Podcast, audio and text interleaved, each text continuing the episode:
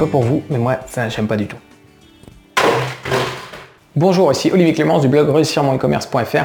Aujourd'hui, dans cette vidéo, j'aimerais vous expliquer pourquoi le téléphone est certainement le pire ennemi de votre entreprise. Alors, si vous avez regardé mes précédentes vidéos, vous le savez peut-être déjà, j'ai longtemps été prestataire de service. Et pour moi, prestataire de service, ça voulait dire être le plus présent possible pour mes clients. C'est-à-dire être joignable en permanence, pouvoir répondre au téléphone tout le temps et juste ne jamais laisser attendre mes clients plus de 5 minutes dès qu'ils avaient le moindre problème, etc. Et du coup, pour faire ça, eh bien, j'utilisais le téléphone pour que les clients puissent m'appeler en permanence dès qu'ils avaient un problème.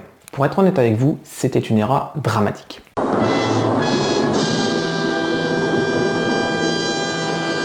Alors pourquoi c'est si mauvais d'utiliser le téléphone? Eh bien je vais vous donner six raisons qui font que pour moi le téléphone est vraiment l'outil le moins productif possible. Première raison, Lorsque vous allez appeler quelqu'un, il y a très peu de chances que cette personne soit gentiment en train d'attendre votre coup de fil. Elle est forcément occupée à autre chose. Donc quand vous allez la voir au téléphone, vous allez, un, la déranger, et deux, elle ne sera absolument pas concentrée. Il va lui falloir un certain temps pour se concentrer et savoir de quoi on lui parle. Il va falloir qu'elle se rappelle qui vous êtes, parce que à moins que vous appeliez quelqu'un avec qui vous êtes tout le temps au téléphone, il y a des chances que la personne ne sache plus qui vous êtes. Donc il va falloir qu'elle se remémore qui vous êtes. Il va donc falloir que vous lui expliquiez que vous êtes telle personne de telle de telle entreprise et vous l'appelez pour telle raison. Il va falloir qu'elle se rappelle pourquoi vous l'appelez, quelles sont euh, les choses qu'elle devait faire pour vous, etc., etc. Donc il y a toute une étape où il faut se reconcentrer. C'est jamais le bon moment pour joindre une personne. Et d'ailleurs, en fait, la personne, elle peut très bien être très concentrée sur sa tâche, ça peut être une tâche importante au moment où vous l'appelez, et elle va tout simplement vous dire, ok, très bien, vous avez pris 5 minutes à vous présenter, elle voit qui vous êtes, mais là, elle n'a pas le temps de gérer votre problème parce que vous n'êtes pas prioritaire par rapport à la tâche qu'elle était en train de faire. Du coup, elle va vous dire, il n'y a pas de problème, rappelez-moi plus tard.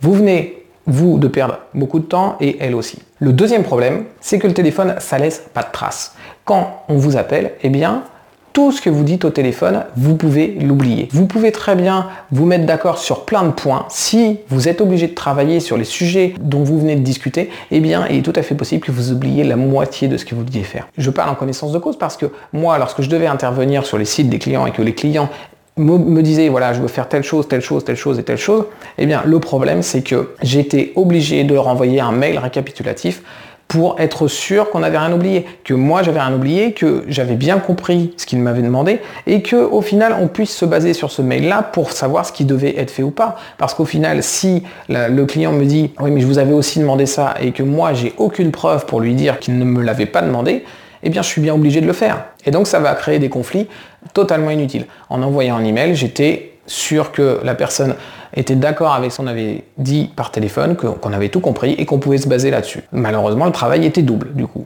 Ça ne servait absolument à rien de se téléphoner si de toute façon il fallait s'envoyer un email après. Le troisième problème, c'est que les conversations téléphoniques sont souvent incomplète. Est-ce que ça vous est déjà arrivé d'appeler quelqu'un pour une raison et qu'elle vous parle d'autre chose, vous partez, dans la discussion, vous, vous, vous échangez et au final, quand vous raccrochez, vous dites j'ai complètement oublié de lui dire ce que je voulais lui dire au départ quand je l'ai appelé. C'est arrivé à tout le monde et lorsque vous êtes en entreprise, vous appelez parfois des gens avec 4, 5 ou 6 points à discuter. Et le problème, c'est que quand vous allez commencer à détailler le premier point, le deuxième et le troisième point, vous allez certainement partir dans des digressions et vous allez oublier le point 4 et le point 5. Ou peut-être que quand vous allez parler du point 2, ça va vous faire penser à quelque chose du, point 4. Donc vous allez sauter le point 3 et vous allez plus y revenir. Ça, ça fait partie des problèmes qui sont dramatiques. Et là encore, la seule solution, ça va être d'envoyer un email derrière pour récapituler et être sûr que rien n'a été oublié. Le quatrième problème, c'est qu'une conversation téléphonique n'est pas structurée. Je viens à peu près de le dire en fait dans le point précédent, c'est que vous pouvez très bien sauter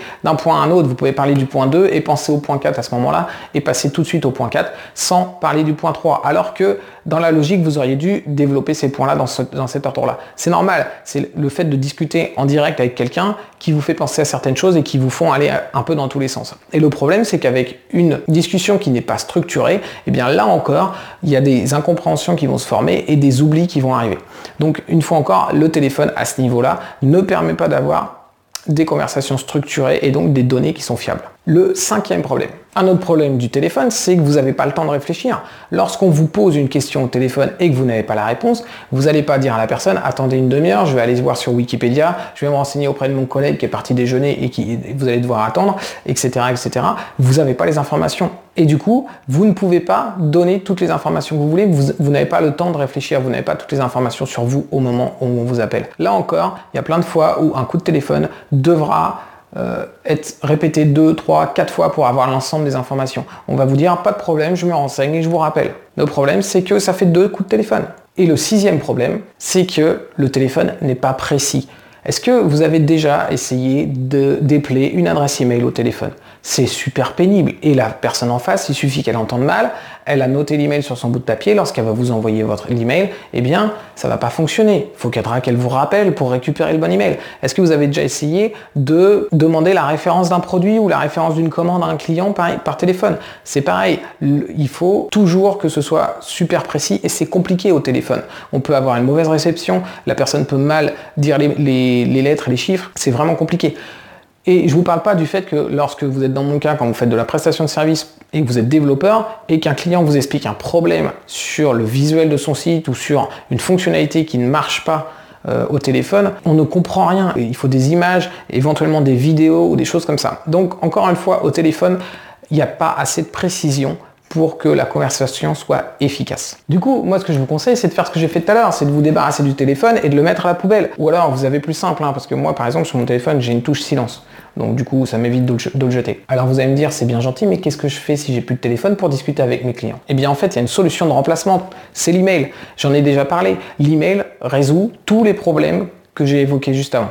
Le premier problème, c'était que lorsque on reçoit un appel, on n'est pas prêt et on n'est pas concentré. Eh bien, lorsqu'on envoie un email, la personne n'est pas obligée de le lire dès qu'il arrive. Elle peut le lire au moment où elle est totalement disponible pour répondre au mail.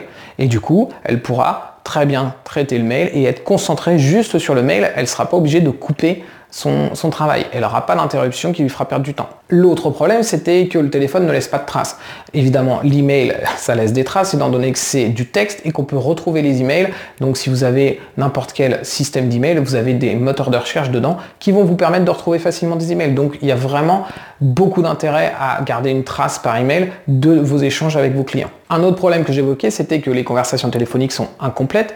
Là encore, dans un email, vous pouvez prendre le temps de vous relire, vous pouvez rédiger votre mail calmement, vous n'êtes pas embarqué dans la discussion par rapport aux réponses que vous donne la personne, vous rédigez votre mail, vous pouvez le faire de façon ultra complète avant de l'envoyer, vous pouvez le relire de façon à ce que vous soyez sûr que vous n'ayez rien oublié. Le problème suivant, c'était le fait de ne pas avoir le temps de réfléchir et de ne pas avoir toutes les informations. Lorsque vous rédigez votre email, là encore, eh bien, vous avez du temps. Vous n'êtes pas obligé de faire ça super vite et vous pouvez très bien aller chercher les informations et donc faire votre mail totalement complet avec toutes les références dont vous avez besoin, toutes les informations dont vous avez besoin, de manière à ce que la personne qui va lire votre mail ait toutes les infos nécessaire pour traiter son problème. J'avais aussi dit qu'une conversation téléphonique n'est pas structurée parce qu'on va passer d'un point à un autre sans forcément de logique. Et eh bien là encore, votre mail, vous allez pouvoir le structurer de façon très précise, notamment parce que vous allez prendre le temps de le rédiger, mais aussi parce que vous avez des outils pour le structurer. Vous pouvez mettre en gras, vous pouvez mettre des titres, vous pouvez mettre des, des bullet points, vous pouvez mettre plein de choses qui vont vous permettre de faire un mail extrêmement clair et structuré qui sera facile à lire et à comprendre et qui servira de référentiel même lorsqu'on voudra revenir sur ce qui avait été dit. Et enfin, le dernier point, c'est que le téléphone n'est pas précis. Là encore, avec l'email, eh bien, taper une adresse mail, taper une référence commande, taper euh, une référence produit, eh bien tout ça, ça se fait très simplement. Si vous avez des fichiers à joindre, vous pouvez le faire.